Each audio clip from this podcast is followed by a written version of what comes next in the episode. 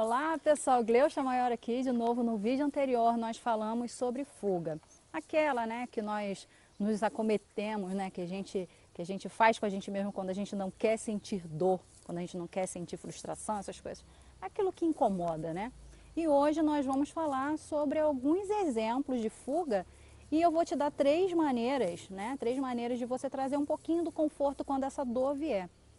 Mas é só um pontapé inicial, tá pessoal? Então, mais uma vez, se você já gostou do tema desse vídeo de hoje, antes de começar eu vou te pedir encarecidamente que você deixe aí o seu gostei, que você clique no like para que você possa me ajudar na divulgação aí do vídeo, para que eu possa melhorar também.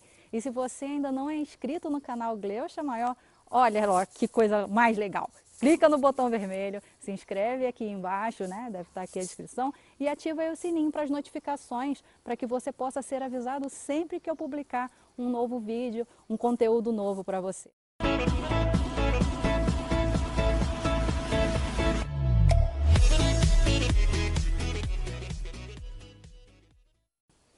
Bom, você já pensou em quais são as fugas quando você está passando por algum tipo de desconforto ou alguma dor ou alguma situação em que você não se sente assim preparado, né? A gente tem mania assim, né, para enfrentar.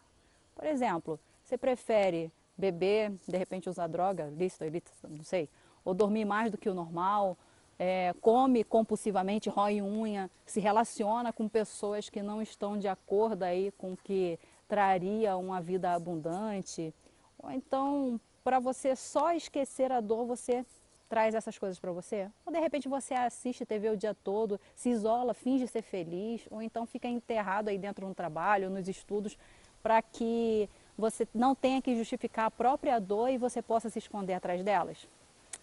Bom, você tem algum alguma dessas fugas? Se são só alguns exemplos que me vieram à mente aqui agora, tá?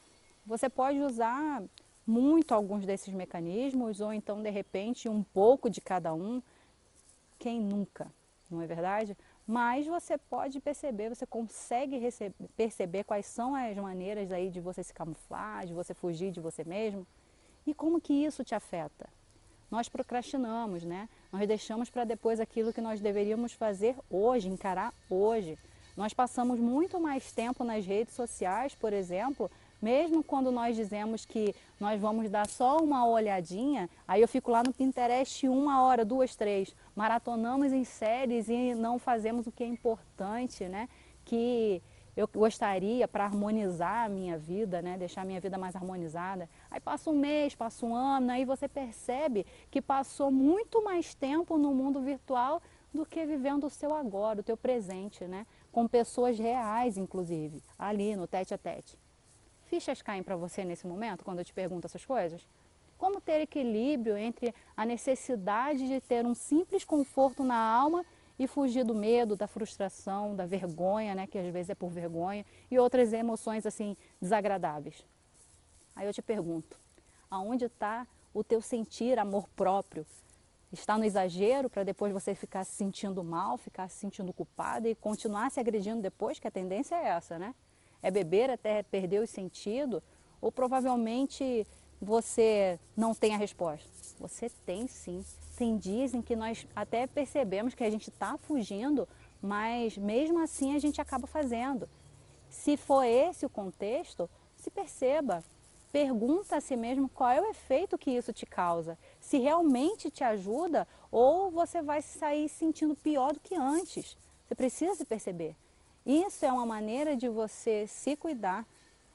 Isso é algo corriqueiro. Qual é a consciência que você traz para você agora? Pensa um pouco como é que você gostaria que fosse a sua vida. De verdade, você quer se agredir ou você quer melhorar? O que te leva a tomar essas decisões? Qual é o problema que você acredita, né? Assim, escreve aí, no caso, se você puder, que você está afastando aí da tua vida a adotar alguma dessas fugas. O que está por trás disso tudo? Quantas pessoas né, fogem por conta da pressão que sentem pela, pela necessidade, no caso de ser o padrão perfeito, de ser a mulher perfeita, o homem perfeito, ou por medo de de repente perder tudo? E qual é o teu motivo? É o medo da rejeição? É a vontade de ser aprovado pelos outros? Qual é o teu motivo? Quais as respostas que vêm aí do fundo do teu coração mesmo? E agora? O que, que você faz com essas respostas? Como você vai resolver tudo isso? Existem várias pequenas decisões para que a gente possa iniciar o processo de autoconhecimento e te ajudar e me ajudar a, a nos libertar dessa fuga constante que na verdade causa tanta dor ou sentimentos que, que você gostaria de se libertar por um momento, mas você não sabe como. Para a gente poder dar o pontapé inicial para um início de uma vida melhor, eu vou te dar exemplos de apenas três possibilidades de conforto. Você pode achar até que não é muito, realmente não é, mas é um início, é só o Primeiro, escolha palavras simples para você poder nomear o que, que você está sentindo. Se pergunta, estou me sentindo triste? Triste é a palavra tranquila. Estou me sentindo feliz? É fácil também. Estou me sentindo renovado? Estou me sentindo alegre? Eu estou me sentindo, sei lá, vai se fazendo pergunta, mas fala isso em voz alta para você perceber os seus sentimentos para que você saiba por onde você começar. Muita gente tem dificuldade de saber por onde começar. Então isso já é algo que você pode fazer. E os sentimentos eles vão surgir de uma forma bem mais simples. A segunda maneira é você não precisar ter certeza de nada. No autoconhecimento você vai querer ter certeza, mas qual é a necessidade de você se cobrar sobre o que você está sentindo com certeza? Apenas entenda os seus sentimentos e saiba que nem sempre eles vão fazer sentido. Porque até as nossas próprias experiências, elas, não, elas podem não fazer tanto sentido, elas podem ser confusas né, no nosso dia a dia. Imagina os sentimentos. Por isso, é, você se pergunta, por que eu estou assim? Faz sentido para mim eu estar tá me sentindo desse jeito? E por fim, a terceira, aceite, acolha os teus sentimentos. Entenda que os sentimentos, né, eles precisam existir tenta observar se você está decidindo ou se você está julgando que esses seus sentimentos, isso que você está sentindo, deveria ser ou não deveria ser.